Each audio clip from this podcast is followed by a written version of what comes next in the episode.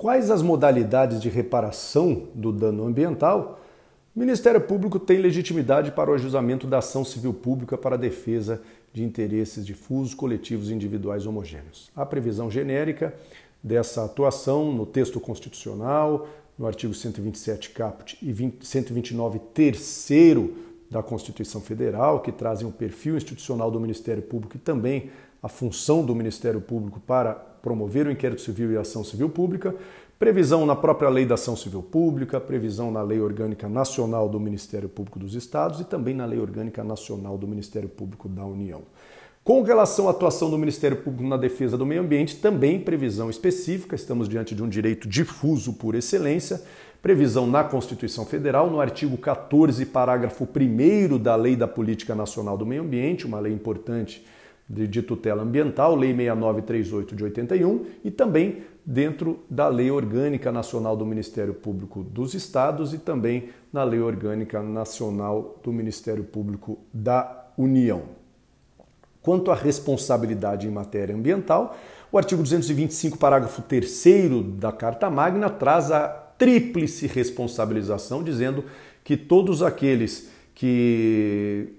praticarem condutas e atividades consideradas lesivas ao meio ambiente ficarão é, sujeitos a sanções penais administrativas sem prejuízo da obrigação de reparar os danos causados. Esse dispositivo traz de forma expressa também a responsabilidade penal da pessoa jurídica. O artigo 14, parágrafo 1 da Lei da Política Nacional do Meio Ambiente traz a previsão da responsabilidade objetiva, sendo que o poluidor está obrigado, independentemente da existência de culpa, a indenizar ou reparar os danos causados ao meio ambiente e a terceiros afetados por sua atividade. O mesmo dispositivo traz a legitimidade do Ministério Público da União e dos Estados para a propor ação de responsabilidade civil e criminal por danos causados ao meio ambiente. Interessante frisarmos que é irrelevante a ilicitude, a licitude da atividade desenvolvida. É irrelevante a licitude da atividade desenvolvida,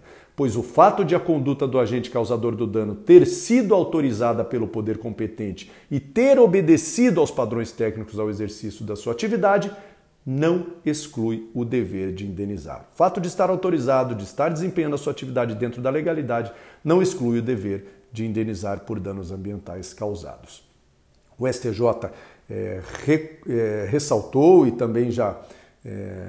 vem decidindo de forma reiterada quanto à adoção da teoria do risco integral na responsabilidade por dano ambiental. Então temos uma responsabilidade objetiva baseada na teoria do risco integral, sendo descabida nesses casos a alegação de qualquer excludente de responsabilidade civil para afastar a obrigação de indenizar, tese já firmada no, no, Superior Tribunal de Justiça. Além disso, tem-se que é imprescritível a proteção reparatória de danos ao meio ambiente além do que a súmula 618 do Superior Tribunal de Justiça traz a, a hipótese de inversão do ônus da prova nas ações de degradação ambiental, sempre reforçando a importância da tutela ambiental. Quanto à reparação do dano ambiental, há três espécies,